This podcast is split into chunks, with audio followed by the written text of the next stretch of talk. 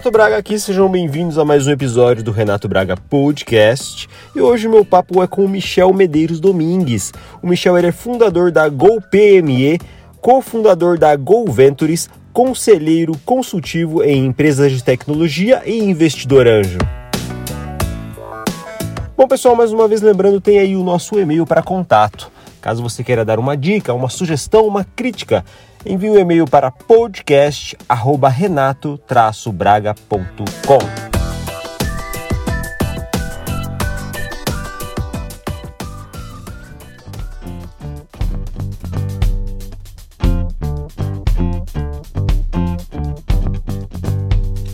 Bom, pessoal, hoje eu estou entrevistando o Michel Medeiros Domingues. E aí, Michel, como é que você tá? Cara, tudo certo. Curitiba tá frio pra caraca. É... Eu acordo muito cedo, então eu gosto de ver o dia clarear. Mas vou te dizer, tá, tem sido uma tem sido uma meta árdua, sabe? No verão é mais simples, mas uh, no frio, cara, eu não gosto de frio, então fico me enroscando ali, mas tá tudo bem, tudo certo é, crescendo, ajudando, sendo ajudado, tentando contribuir, contribuindo. É isso aí. Ô, Michel, você pode contar um pouco para nós sobre a sua jornada, né? Desde quando você optou por seguir é, essa área que você atua hoje, né? Até você se tornar a pessoa que você se tornou hoje? Cara, é... eu sou natural de Bagé, do interior do Rio Grande do Sul. É... E bem lá do interior, então, você ter uma noção, fica ali a 400 quilômetros de Porto Alegre. É, e desde muito jovem, cara, eu, eu sempre queria trabalhar, sempre quis trabalhar. Né? Então, minha área é telecomunicações. É, meu pai queria que eu servisse o quartel ali em Bagé, porque no interior, ou, ou você empreende, ou você trabalha no comércio, ou você é, é militar, né? E aí eu fiz tudo errado, né, cara? Fui me alistar na Marinha lá em Rio Grande e servi em Florianópolis. E isso me serviu para sair um pouco da caixa, para ter uma visão diferenciada de, de, de mundo, né? Porque até então eu tinha só uma visão uh, de Bagé. Eu saí da, da Marinha, fiquei um ano e oito meses ali, saí da Marinha e já na, na, na sequência é, fiz estágio na Brasil Telecom é, onde eu era para ser da área de engenharia, mas, cara, me apaixonei pelo comercial. E aí, cara, comecei a fazer algumas coisas diferentes no comercial. Isso aí era por volta de, dos anos 2000 ali. Eu participei do, do da virada do bug do milênio. Isso já entrega a minha idade quase. Né? É, sa, saí da Marinha, cara. Fui trabalhar no... no saí do, da, da Brasil Telecom. Acabou o estágio. É, e aí eu fui trabalhar num, numa, indústria que estava chegando chegando em Bagé, chamava Frigorífico Mercosul. E aí o empreendedorzaço, sabe, cara? É, eu digo que eu tenho pouco, eu como, como, como empreendedor hoje, tenho um pouco de cada empreendedor que já foi meu chefe. Né? Então, com esse empreendedor eu aprendi, putz, cara, chega cedo, trabalha duro, é, toma as decisões difíceis que tem que tomar no dia, não posterga, saca? E, e aí eu fiquei ali nesse frigorífico, fiquei três anos e meio. É, era um frigorífico que só tinha uma filial, que era na cidade de Bagé. Depois de três anos, ele era um dos principais frigoríficos do, do, do, do Brasil e foi adquirido aí por um, por um recebeu um aporte de um, de um, de um fundo de private equity é, e aí expandiu para 15 ou 17 unidades. E eu era do TI, mas eu acompanhava muito bem, esse, muito de perto a questão da gestão, né? É, do tempo da Epson, LX300 imprimindo Olerite, você tem uma, uma noção. Lembro. É, modem, né? O modem é, o S Robótico 56K, que você jampeava em cima da placa para para setar a velocidade, né? É, e aí, cara, quando chegou, fiquei três anos, quando chegou a minha vez de ser o, o gestor da área de TI, né? Entrei como basicamente como estagiário, depois virei, virei é, analista e tal, fui coordenador, supervisor, e quando chegou a minha área de, de ser o gerente ali de, de TI, é, esse, esse empreendedor lá chamou um diretor de fora. Eu fiquei puto, né? Caraca, mano, tô aqui me dedicando, tô acompanhando ele. E ele tinha uma característica, ele chegava muito cedo na empresa, então a melhor, melhor hora de você falar com ele era muito cedo.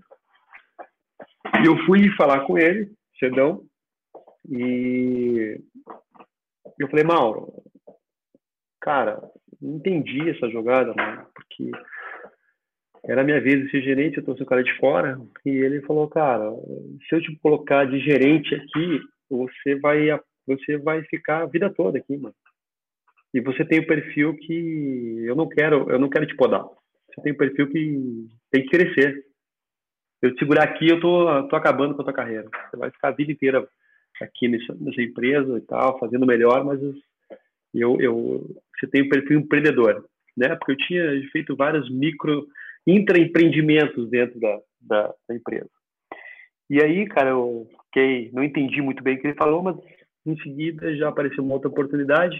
É, e aí eu fui morar em Porto Alegre, na primeira empresa de VoIP do, do país, empresa séria, chamada Telfree.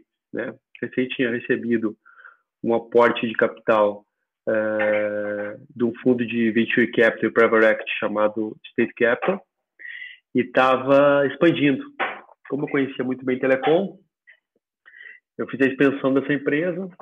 Nessa empresa, tive um outro empreendedor que me ensinou muita coisa, o Daniel Duarte.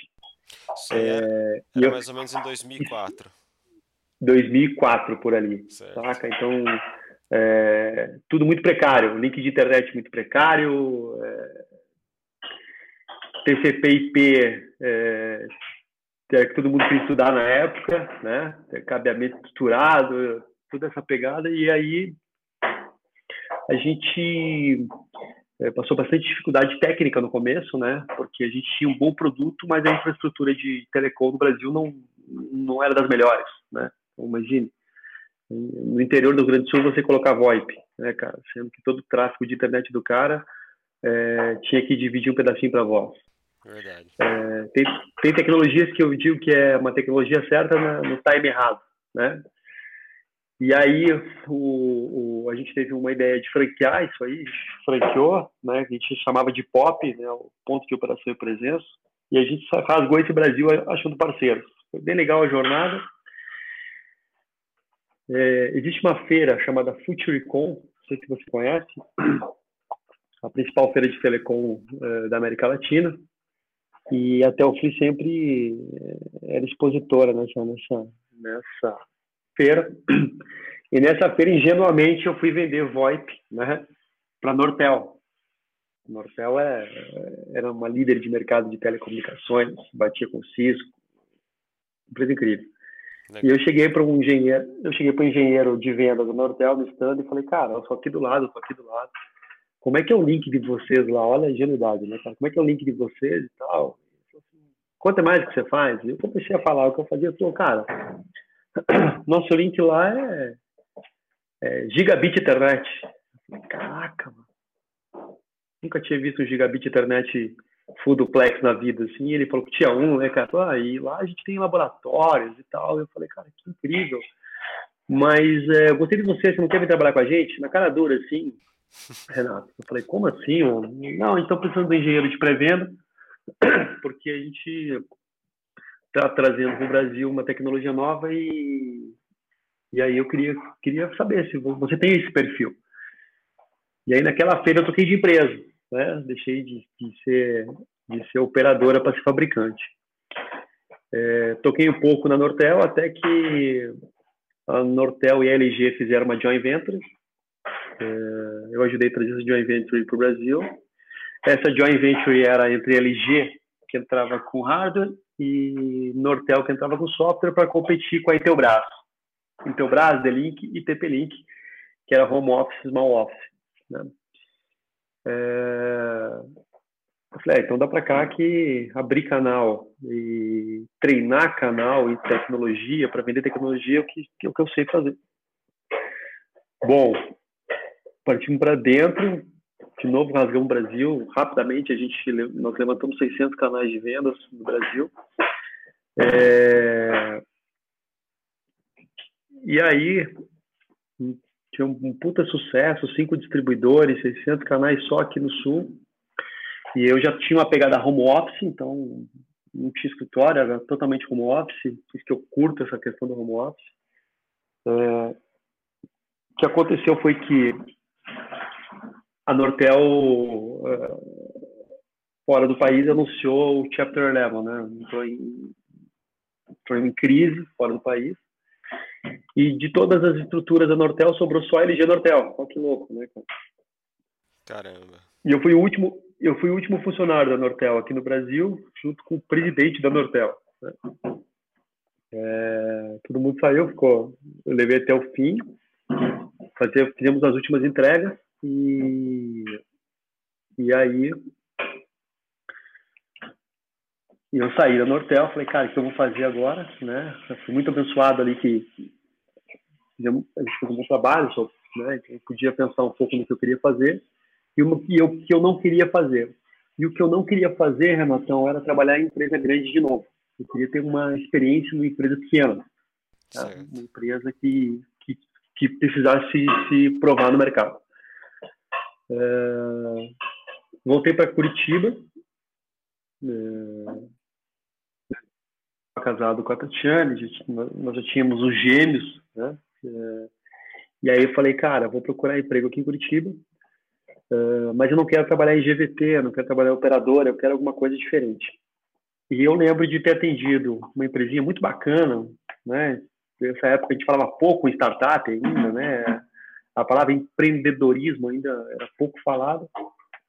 E eu conheci um empreendedor incrível chamado Gilmar Pertin, que tocava uma empresa que chamada EBS Sistemas para software para contabilidade. E eu falei para o Gilmar, Gilmar, cara, eu posso te ajudar. Sou bom de canal, não conheço nada de software de, de contabilidade, mas eu posso te ajudar estruturando o canal. É, e aí o que aconteceu foi isso. O Gilmar falou, cara, tem uma deficiência em canal, é, para dentro. Falei, cara, não se preocupa muito com o salário e se preocupando variável, porque eu vou fazer esse negócio acontecer. É, tinha até uma aposta dentro da EBS que era quanto tempo ia durar, entendeu? Porque eu tinha passado várias posições no, no, no na posição de, de gerente de canais. E aí, foi a primeira, a primeira coisa que eu fiz, cara, foi. Falei, cara, canais bons eu não vou mexer. E aí, para quem trabalha com distribuição, vai a primeira dica, né, cara? Sempre procure o pior canal e veja o que ele tem para falar. E eu procurei os canais que menos performavam. Bati no canal que menos performava, ele super desconfiado, muito a reclamar, né? Então, do lado do fabricante, não dava muita atenção para ele porque não performava. Do lado dele, ele achava que não performava por causa do fabricante, né? É, quem nunca, né, bicho?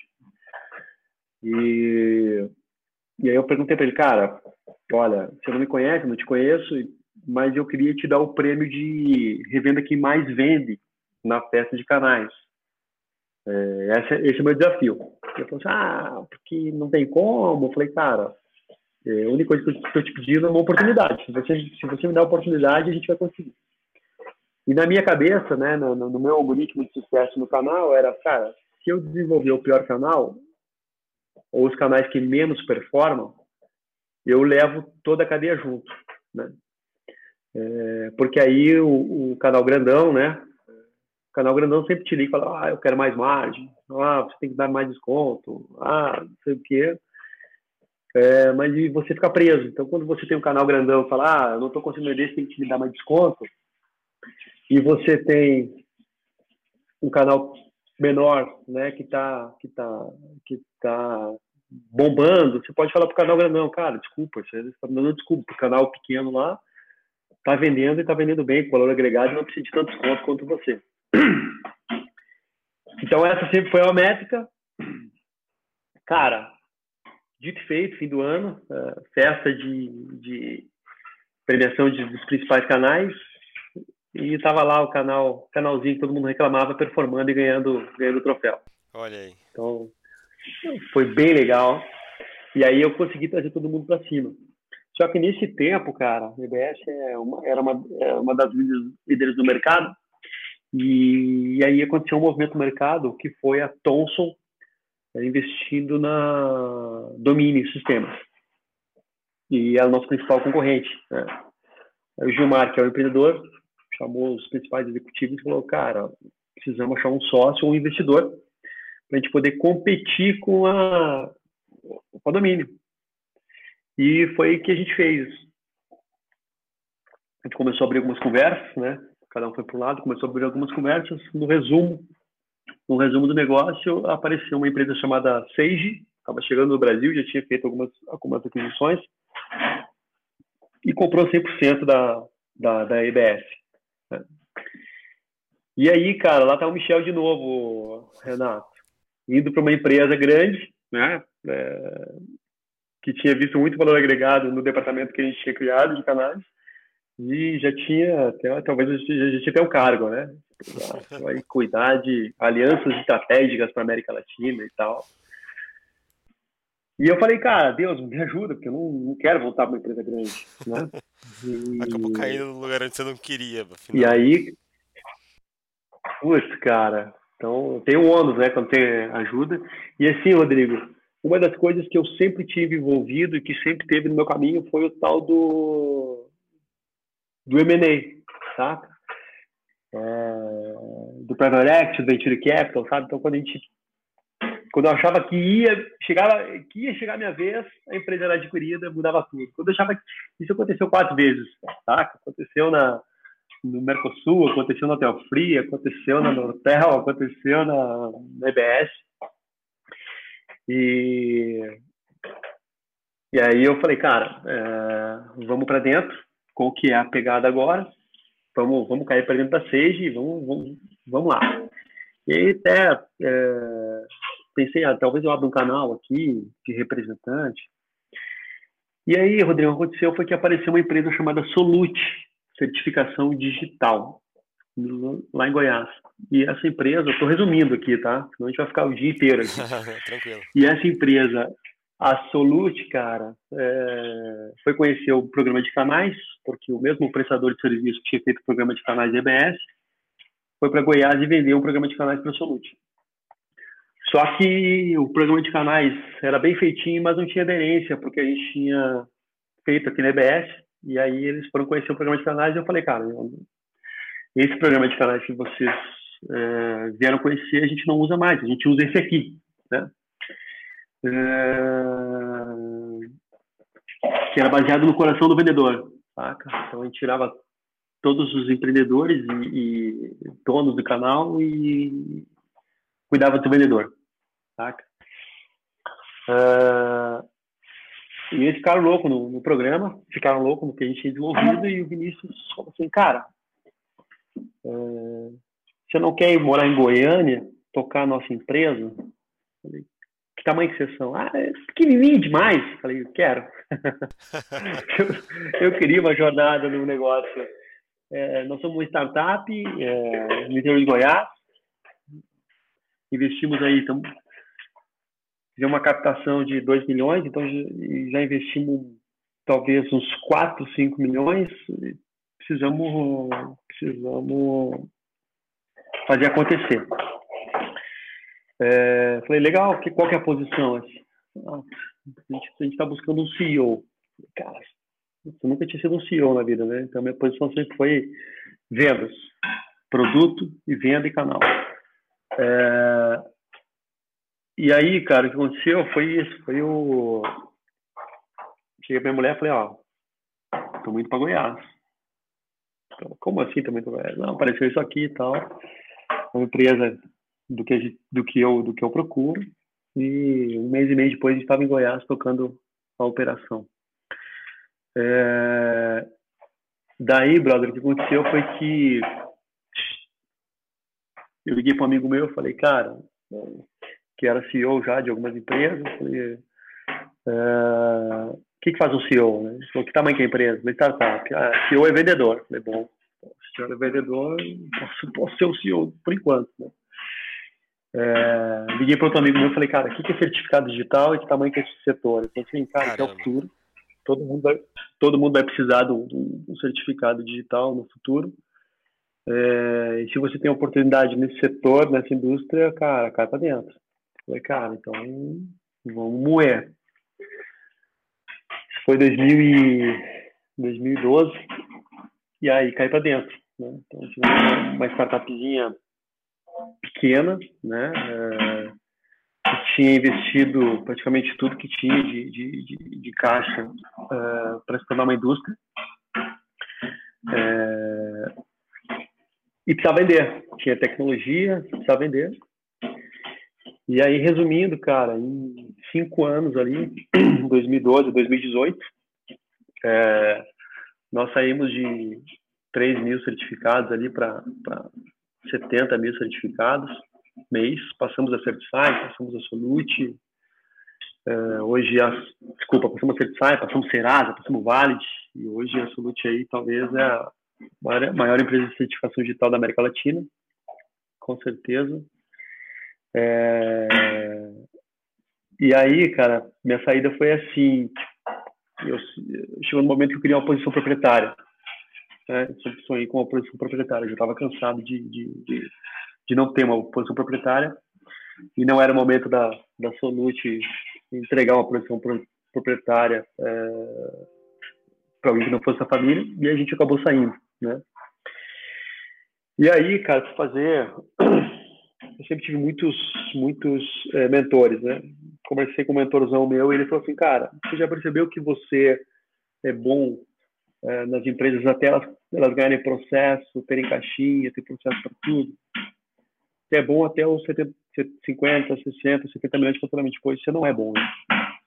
Você até, talvez você prejudique a empresa, saca? Porque você é o cara que vai querer sempre fazer mais, vai querer sempre ter novos produtos, vai querer inovar o tempo inteiro. E as empresas talvez não estão prontas para você quando elas adquirem um tamanho, um tamanho maior, né? uma robustez. E aí, cara, aquilo ficou na minha cabeça, fiquei puto, né? Falei, como não, cara? Sou bom, né? Como é que não, não sirvo para as empresas grandes? E aí, cara, fui amadurecendo a ideia, amadurecendo a ideia. Falei, cara, é... talvez ele tenha razão. Nesse momento, cara, para ter um fluxo de caixa, eu montei uma consultoria chamada GoPME. A GoPME uh, eu tive dois problemas da GoPME, da GoPME, Rodrigo, porque eu nunca fui consultor. Saca? Acho, acho que para ser consultor o cara tem que ter uma. tem que ser bom para ser consultor, sabe? Tem que ter, tem que ter dinâmica, didática, né? E eu, eu entrava para dentro das empresas como um CEO, um, que a gente chama aqui na GoVenture de CEO as a Service, saca? Então eu entregava, cara, todo o jogo no primeiro dia saca? Porque eu ainda estava com uma visão muito, muito, muito pronta para ser um CEO, saca? Uhum. É, então eu conseguia olhar o financeiro, o que estava errado, eu conseguia olhar o comercial, eu conseguia é, olhar produto, conseguia olhar é, user experience, conseguia olhar várias coisas. É, e eu entregava tudo no primeiro dia. Então eu sofri dois problemas no primeiro com a GoPMR. Né? Então faturava muito bem no mês, né? E aí eu tinha dois tipos de cliente. O cliente que falava, cara, é incrível, tudo que você falou faz todo sentido, mas a gente não tem cara para executar. Então vamos parar por aqui por enquanto. Quando a gente tiver um, time, E aí eu perdi o cliente. E o outro cara era aquele cara ligeiro, sabe? Cara, Michel, peguei tudo que você falou, tá tranquilo, vamos parar por aqui, daqui a pouco mais pra frente eu te contato. Caramba. Então eu tinha o um cara que demorava, que não, não conseguia acompanhar as minhas ideias e, e me demitia né, da, da consultoria, e tinha o cara que pegava rápido e achava que não precisava mais de mim. E aí, cara, acontece que minha mulher falou assim, cara, é, é muito, tem que ter muito estômago para golpe ME, né? E, vamos fazer uma coisa diferente acho que a gente tem que montar, acho, acho que a gente tem que criar as nossas empresas. Vamos investir nas nossas empresas, vamos, vamos criar um portfólio de startup e vamos, e vamos tocar elas, vamos ver o que acontece. Daí eu falei, cara, vamos. Então a primeira pegada foi eu comecei a trocar, uh, que a gente chamou de smart money, né? Comecei a tocar, trocar equity de algumas empresas que eu escolhi, uh, deixava de cobrar a consultoria e pegava em equity, né? Pegava em participação na empresa. E aí a gente fez quatro investimentos com isso, né? Depois a gente colocou cheque em todas elas e fundamos a Go Ventures, cara. Então, na Go Ventures, a gente começou como uma aceleradora, né? então fizemos fizemos 8, 10, 12 acelerações, todo mundo foi super bem, foi bem legal. É... E aí a gente entendeu que a gente não era uma aceleradora, né? que a gente não tinha todo o tempo de uma aceleradora, de, de passar por todas as fases, que a gente estava muito mais para fazer uma gestão do portfólio e um apoio na construção da startup junto com o empreendedor. E aí nós pivotamos o nosso modelo de negócio para uma Venture Builder.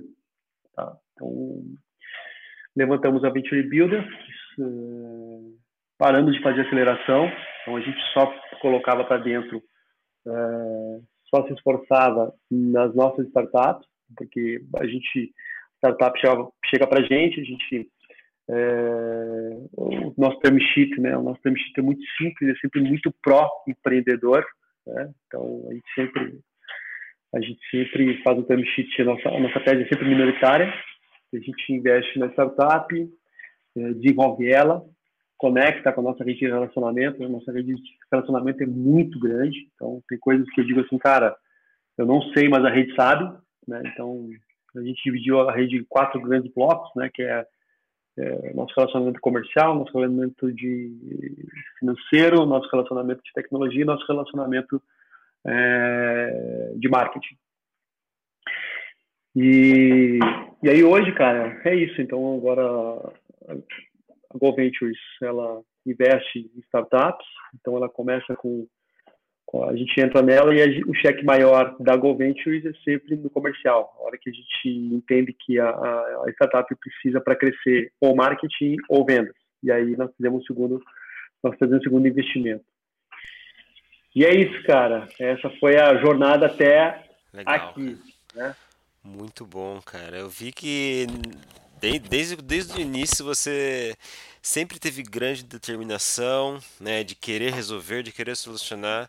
E uma das qualidades que eu vi bastante em você é a sua adaptabilidade, né? Fato, mesmo você mudando de, de produto, de modelo, você teve sempre uma boa adaptabilidade às atividades que você realizava. Isso é excelente. Uma das coisas que me chamou a atenção, eu até gostaria de perguntar. Em determinado momento você falou que você teve ali um, um algoritmo de sucesso na sua cabeça.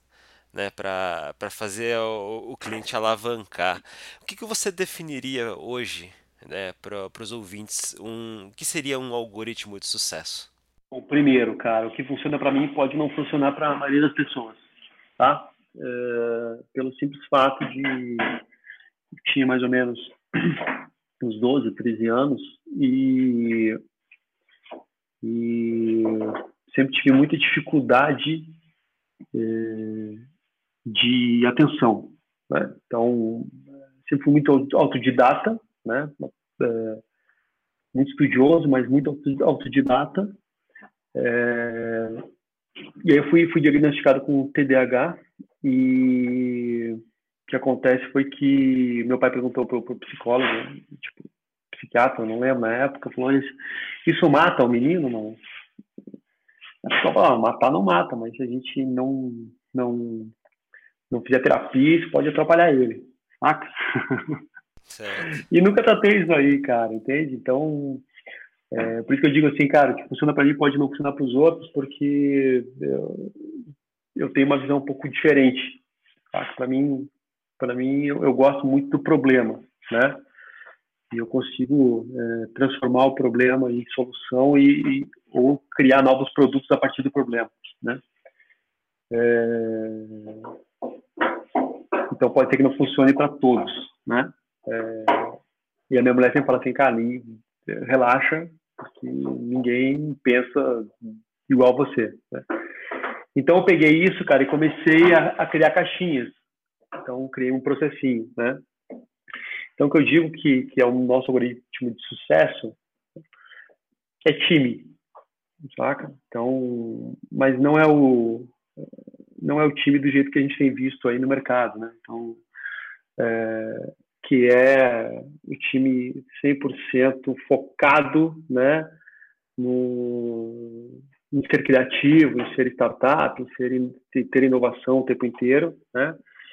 É, a gente aprendeu que, cara, primeiro você cria os processos, você cria as metas, você cria definição para tudo, meta para tudo, indicador para tudo, balanço scorecard para tudo, e depois você transforma a sua empresa numa empresa criativa. Né? Tipo, depois eu vou pintar a parede, depois eu vou me preocupar com verse code, depois eu vou me preocupar com botar uma mesa de sinuca, uma mesa de ping-pong, é, depois eu vou me preocupar com reunião de pé, né? É, antes de ter o, o, o, estilo de uma startup, a gente procura se tornar uma startup de verdade, sabe? É, é ser rápida de verdade. Porque eu vejo, Renato, que acontece nas empresas é que elas acham, algumas empresas acham que inovar é pintar a parede e fazer ambiente aberto, né? Sim. É, e aí o RH vai lá, muda, muda o ambiente, cria código de conduta, né? Cria é, missão, valores, e o só que esquece de que de medir os resultados. E aí o CEO passa ali 10 horas da manhã, vê o cara vê o cara jogando ping-pong, porra, nem bater uma meta ainda, tô tomando uma grana emprestada para fazer a empresa crescer e o cara tá lá. E, e ele não consegue olhar para um lado e ver o, o, resultado dele. Então, o nosso algoritmo de sucesso é meta para tudo, Renato. Sabe? Então, é, hoje, se ele está tomando danoninho, comendo fruta, é, se ele está jogando. E a gente tem tudo isso lá na, na Go Ventures, né? Tem ping-pong, tem, tem tem sala de compressão, tem sinuca, tem tudo, mas eu, eu sei que o cara tá ali e eu olho para eu olho para a parede, eu vejo minha televisão e eu, eu olho o indicador, saca? É, então, uma coisa que a gente definiu como algoritmo de sucesso é todo mundo tem meta, então, todos os departamentos, todos os departamentos têm meta e, e todo mundo tem seu bônus e todo mundo tem o bônus global mensal. É o que a gente faz no nosso startup, entende? Então, por exemplo, comercial bateu a meta, tem bônus. Financeiro bateu a meta, tem bônus. É, TI bateu a meta, tem bônus. E se todo mundo bater a meta, todo mundo tem um outro bônus. Tá? Legal. Isso faz, isso faz com que a empresa toda funcione. Então, por exemplo, se o Renatão está lá no tá lá na sinuca é, e não bateu a meta, você está prejudicando o bônus de alguém, entendeu, cara? Então o nego vai lá te cobrar, saca? Então a gente cria um time que está todo mundo olhando para todo mundo e buscando performance. Uma responsabilidade né? coletiva, né? E pode funcionar, para a gente funciona, né? não é todo mundo que fica na nossa empresa, né? então o cara tem que ter estômago e apetite né? para isso. É, mas quando você acha uma pessoa, ela traz outras pessoas. Tá? Então a pessoa que se acostuma com o nosso jeito de trabalhar geralmente ela indica, ela traz, ela, ela, tra, ela traz outras pessoas junto. Exato. Tem, tem todo um perfil para esse tipo de trabalho, né? Acho que não, são, não é todo mundo que tem esse grau de responsabilidade e autodisciplina de você cobrar de si mesmo, né? E, e cair para frente, né? E usar o seu tempo de descompressão com mais sabedoria, né? E assim, é, tem gente que sofre com isso, saca? Porque se eu posso dar essa uma dica aqui, cara, antes de qualquer benefício, ou qualquer inovação, ou qualquer é, coisa nova, qualquer produto novo, qualquer ideia nova que você for ter ou que você for aplicar, defina o que você espera dela e, e defina a meta para todo mundo, né? Para não ficar solto. Né? É, porque a gente sabe que o que fica solto, cara, é, pode hesitar. E quando você hesita, cara, é, a, ideia de. A, o percentual que as ideias morrem quando você hesita, ela é muito grande, entende? Então, por exemplo, quando alguém chega com uma ideia é, nova, ou um portfólio novo, ou uma startup nova, a gente fala o seguinte, cara, três coisas. Haja como se houvesse competição, e o que eu quero dizer assim, como se houvesse competição é, cara, a gente vai ser rápido, como se tivesse um, alguém lá do outro lado tentando comprar essa startup e, e, oferecendo outro valor diferente do nosso, né? Segundo, é, você acredita 100% nesse negócio, se o cara acredita, então ele pode ele tem autonomia para trazer para dentro, né? Porque o dele está na reta. É, e terceiro, cara, veja se o empreendedor ele tem o mesmo perfil que a gente que a gente tem aqui, né? Porque pode ser que não e aí a gente a gente tem um problema, né? Porque você tem uma pessoa uma pessoa que não tem o teu perfil e aí dá problema. Já teve uma situação aqui, Renato, que ah, eu acordo cedo, o empreendedor, ah, o empreendedor falou para mim, ah, eu acordo cedo, é, faço exercício e tal, né? Ah, legal. É... Então, legal, cara. A gente vai analisar aqui e retorna para você. Parabéns aí pela sua história. No outro dia, 5h40, 6 horas, eu estava na frente da casa dele. Saca? Cara, queria continuar a conversa, vamos correr? E eu descobri que ele não fazia exercício. Ele tinha, ele tinha falado porque estava na modinha, saca? É... Entende, cara? Então, assim, é, é bem o que você falou. Então, quando a gente encontra é, pessoas ou empresas com esse perfil, logicamente a gente tem uma chance de sucesso muito rápido. Sim, então, nosso algoritmo de sucesso, cara, é meta para tudo, né? São metas que você consegue atingir sempre, né? Então, a gente gosta muito do Balance Scorecard, né? E um senso coletivo de que todo mundo cobra todo mundo. Entendi. Eu ia, eu ia perguntar para você, né, como saber se vale ou não a pena investir em um negócio, mas você já meio que definiu aí algumas características, né, de, de boas empresas, de bons investidores, né? Tem mais alguma coisa que você gostaria de acrescentar? Cara, é... não tem uma regra básica, saca, mano? O que é bom para um, para um para um venture builder, não é bom para o outro venture capital, não é bom para uma aceleradora. Os venture capital são sempre, sempre são diferentes do outro, são perfis, né? É, a gente gosta muito de, de coisas B2B e white label, né? Então a gente gosta muito de empresas que podem colocar a marca de terceiros ali, né? E, e os terceiros levarem para o mercado, né? Uh, a gente gosta muito disso porque gente, quando você faz isso, o teu CAC é baixo, né? Então, o CAC, você cuida de toda a tecnologia, toda a entrega, e o, o CAC fica pela, pela, pela parte white label, né? De quem está te transportando para o cliente final. Mas uma característica nossa é nunca olhar só para o produto. Né? Então, a gente chega uma startup aqui que faz um pitch com um produto e eu consigo enxergar que, na verdade, aquilo lá não faz o menor sentido, ou faz sentido na longo prazo, mas eu, eu sempre tento imaginar como que a gente poderia criar um novo produto. Então, vou te dar um exemplo, tem uma startup agora que chegou aqui, uma empresa de, de serviços para contabilidade, é, que ela chegou com, que ela veio fazer um pitch de uma coisa, e quando ela entrou, antes né, de, de, receber o nosso, nosso, nosso cheque, lá, ela, a gente tinha um novo produto para ela. Né? olha, a gente vai investir em você e tal, mas na verdade não é o que você trouxe, é isso aqui. Se você acreditar nisso aqui, é... o cara falou, cara, como que eu não tinha visto isso antes? E, e assim, ela entrou fazendo nosso portfólio, cinco meses depois a gente estava vendendo um pedaço dela para a primeira cooperativa de contadores do Brasil, saca? Olha aí, olha aí. Então, então cara, não é... A gente não, a gente não acredita em negócio ruim, saca? o negócio de podcast é, vai bombar no Brasil, vai girar lá, no mercado de 100 milhões de dólares. Se você está falando e você está o dia inteiro nisso, Renato, tem verdade aí, saca? Talvez você não tenha todos os índices, todos os indicadores, mas é, como você está camelando nesse mercado, a gente para, acredita, é, olha, é, pesquisa e, cara, né?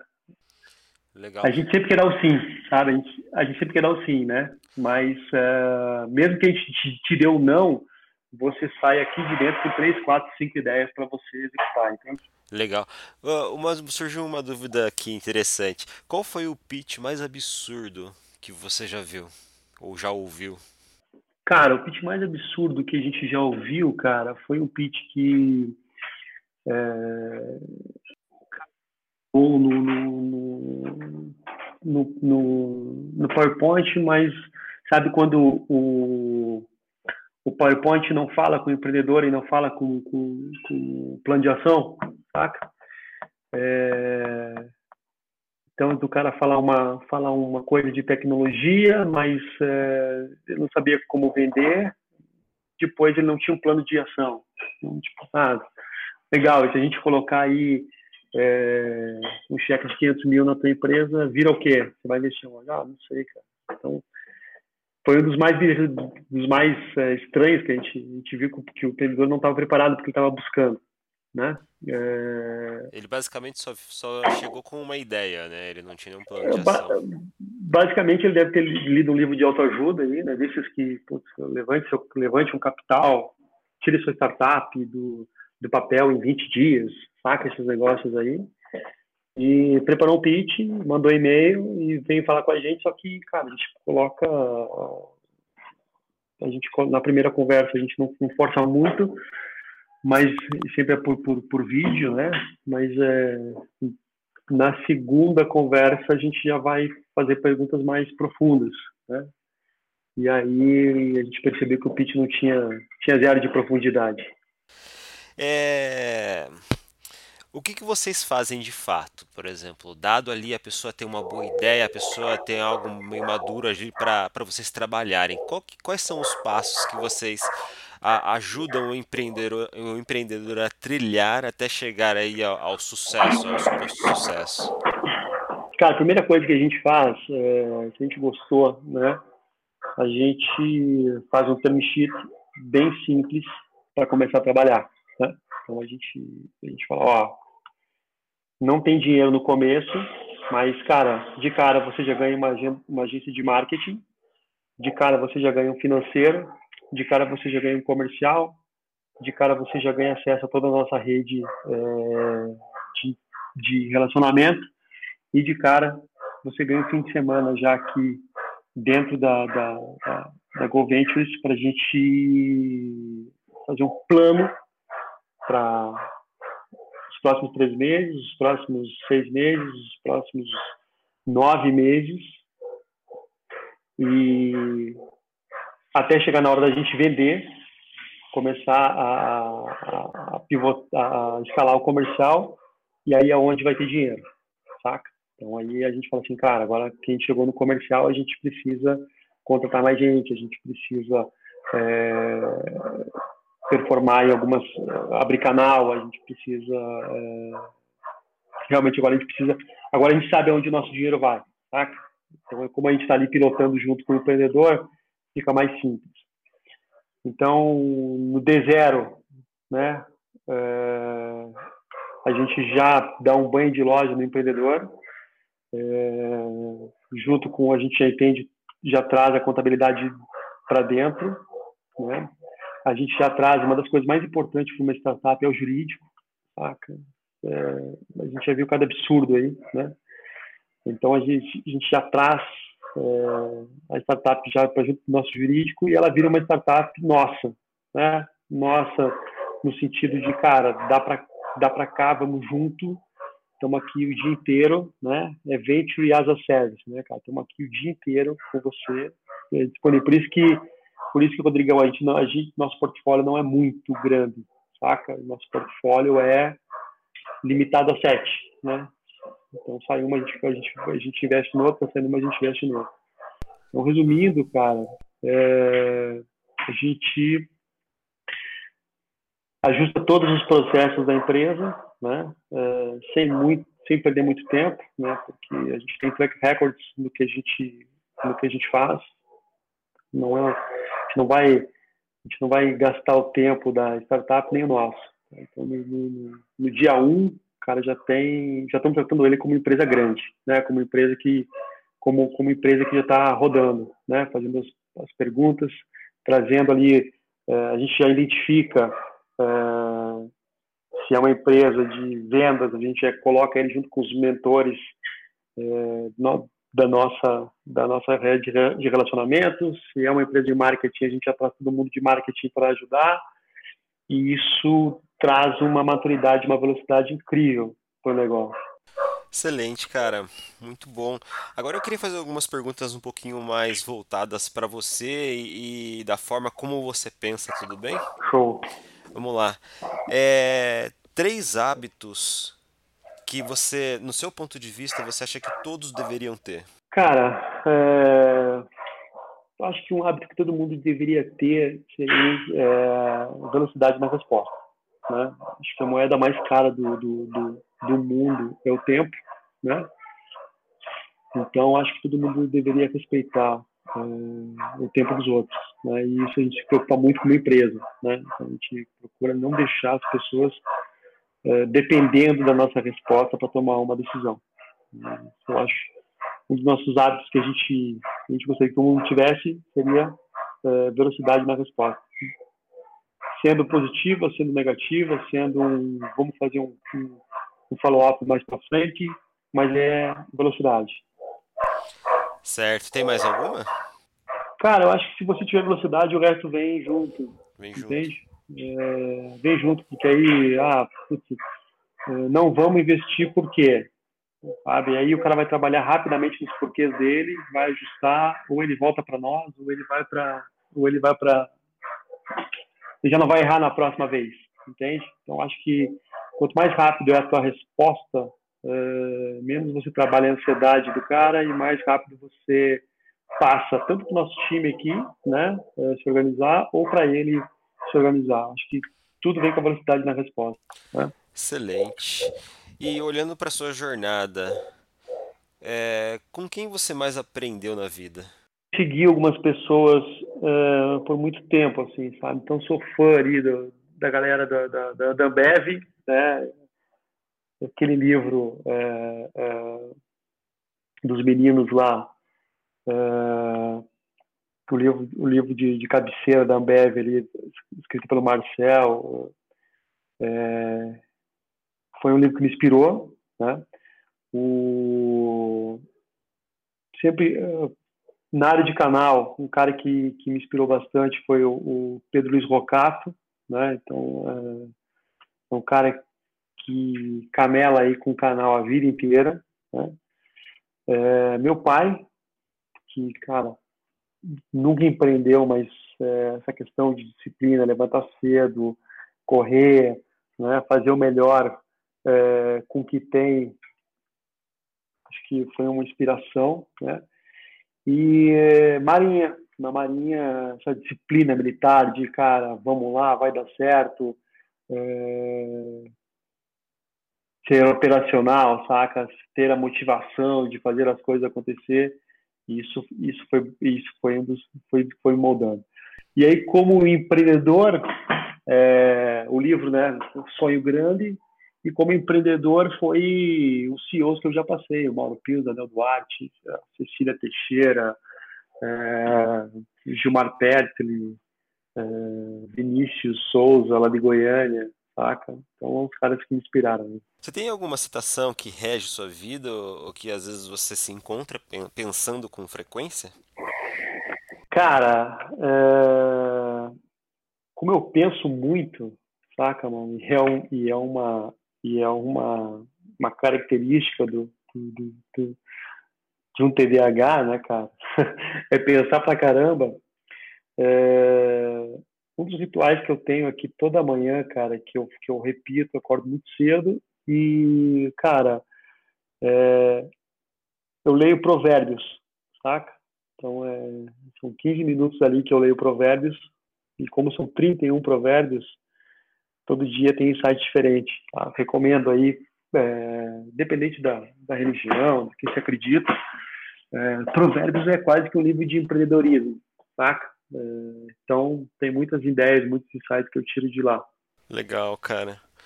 Muito bom.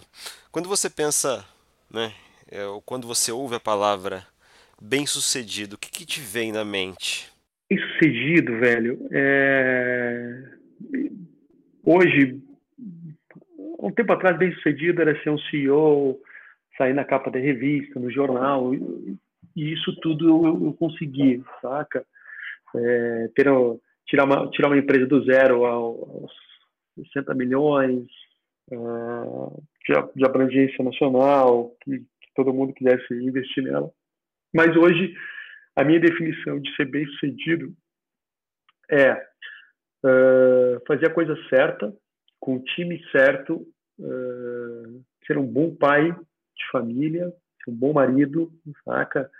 Que os meus filhos entendam que trabalhar é bom, mas é, tudo tem seu tempo, tem hora do trabalho, tem hora de ficar com eles, né? É, Para mim, ser bem-sucedido é, é ter tempo suficiente para tudo. Você pode ver que tudo que eu falei tá ligado ao tempo, né, cara? Exato, exato, exato. É. Ser bem sucedido para mim é isso, Renatão. É, é cara, entender é, tempo de qualidade, saca? Então, quando eu tô com minha família, é tempo de qualidade com a minha família. Quando eu tô com os meus, com o meu time, é tempo de qualidade com o time. Quando eu tô com nossos empreendedores, é tempo de qualidade com os empreendedores, né? É, porque às vezes o cara tá ali, o cara só quer que você preste atenção no que ele tá, no que ele tá falando para ele tomar uma decisão mais certa, né? É, então é tempo. O bem sentido é, é, conseguir ser profissional e ser gestor do seu tempo no nível de que você consiga dar tempo de qualidade para todas as coisas que te demandam durante o dia. Perfeito. E uma última pergunta aí para fechar, que ao meu ver eu digo que é uma pergunta bem provocativa, né? Vinda do apresentador da cultura, né? Já falecido Antônio Bujanra, não sei se você já ouviu falar. Para você, Michel, o que é a vida? É, Para mim é uma é uma venture builder. Bem definida. Já, mano. Acho que é, acho que é uma aventura, assim. A, é, é, a vida é risco, né? Uh, uns, uns gostam mais de risco, outros gostam menos. Mas a vida, cara, é para mim é, é você é você ter paz, conseguir fazer as coisas que você faz, você tem que fazer durante o dia. É, do, cara, cortar a cabeça no travesseiro, dormir com tranquilidade, né? É, ter aí humildade suficiente para identificar às vezes os, os, os, maus passos que você deu na vida e, e corrigi-los, né? Independente do que do que for te do que for te consumir, às vezes um pedido de perdão, às vezes uma desculpa, às vezes um, abrir mão de algumas coisas porque você entende que aquilo está errado, é, para que você não não transmita uh, sinais errados para quem está olhando para você. Sabe? A minha vida ela é exemplo. Cara. Então, eu sempre digo assim, cara, é, eu não quero brilhar, eu quero eu quero eu, eu quero é, refletir, sabe? Se eu conseguir fazer a coisa certa, com o jeito certo, da forma certa, e alguém olhar isso e copiar, eu acho que estão aí no caminho certo.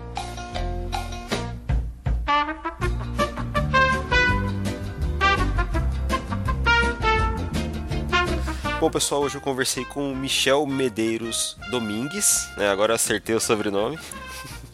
Michel, Isso. muito obrigado pelo seu tempo, muito obrigado pela participação, muito obrigado pelas palavras, pelas dicas, que tudo isso foi realmente agradável para nós aqui. Eu tenho certeza que os nossos ouvintes aí vão vão absorver e colocar muita, muita coisa do que você falou em prática. Eu que agradeço, estamos sempre à disposição. Né? É, nosso site é www.goventures.com.br nosso Instagram, Michel Medeiros Underline Domingues. Cara, sempre que você precisar, estamos às ordens. Excelente, Michel. Obrigado. Valeu, pessoal. Até mais. Tchau, tchau.